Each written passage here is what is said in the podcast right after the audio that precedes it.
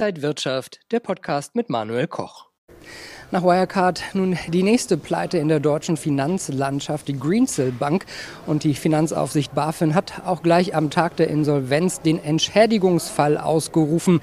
Bei mir Oliver Roth von Otto BHF Corporate und Markets. Schön, dass Sie hier an der Frankfurter Börse sind. Ja, wir haben äh, Wirecard ja zum einen gesehen, jetzt also Greensill. Da waren Einlagen von 3,5 Milliarden drin. Das klingt schon mal viel. Wie kann aber so eine Bank dann wirklich auch pleite gehen? Also im Prinzip kann eine Bank genauso pleite gehen wie jedes Unternehmen. Entweder ist man überschuldet oder man hat ein Liquiditätsproblem.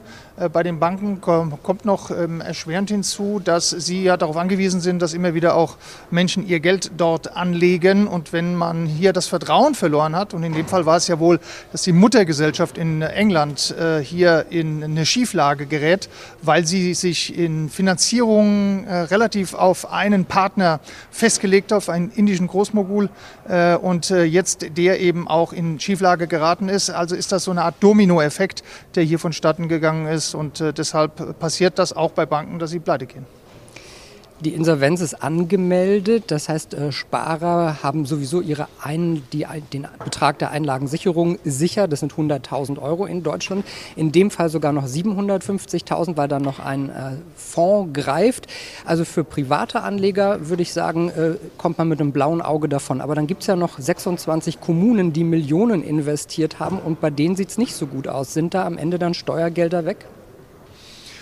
Ja, das äh, wird in der Tat so sein, wenn man eben eine gewisse Größe, Sie haben es gerade gesagt, die äh, Privatanleger brauchen sich da gar keine Sorgen machen, äh, die sind Schrecken davon gekommen. Aber die großen, also alles, was, sage ich mal, über 100, 200 Millionen an, an, Einlagen dort ist, und das sind in der Regel eher Kommunen oder Unternehmen, die haben natürlich ein massives Problem. Und in der, Tat sind das auch Steuergelder. Man darf aber auch nicht die Banken vergessen, die zusammen alle in einen Fonds einzahlen, in dem Fall den Fonds der Privatbanken, also ein zusätzlicher Einlagesicherungsfonds. Denn wenn der in dem Fall jetzt zum Beispiel ausgeplündert ist, äh, die Einzahlungen, dann wird im Anschluss dann regresspflichtig äh, an die anderen Privatbanken nochmal eine Forderung kommen. Das heißt, äh, die Deutsche Bank und die Commerzbank wären dann, wenn es ganz schlimm käme, tatsächlich auch dazu verpflichtet, unter anderem auch die eben nochmal nachzuzahlen. Wenn man die Kommunen fragt, warum die so viel Geld bei Greensill angelegt haben, ist das Argument, ja, wir mussten ja bei unserer Hausbank Minuszinsen zahlen, wenn wir da so viel Geld liegen lassen. Ja. Ist das vielleicht auch ein Punkt, den man noch mal überdenken muss, müsste in Politik und in, in der Bankenlandschaft? Naja, also Anreize zu setzen, äh, das hat die Greensill Bank ja ganz bewusst gemacht, dass sie gesagt hat, äh, wir äh, brauchen keine Strafzinsen, wir zahlen sogar einen geringen Teil an Zinsen für das Geld, das sie uns geben. Das ist eine Werbekampagne gewesen und da wurden halt falsche Anreize gesetzt. Aber dass man jetzt von der EZB tatsächlich erwarten darf, dass sie sich über das grundsätzliche strategische Thema Strafzins nochmal deshalb Gedanken macht, ist eher zu bezweifeln. Dann wird auch die Finanzaufsicht BaFin kritisiert. Wir hatten das im Fall Wirecard. Danach sind da äh, Köpfe äh, gerollt. Es gibt eine Reform. War eine so grundlegende Reform der BaFin jetzt auch mal notwendig?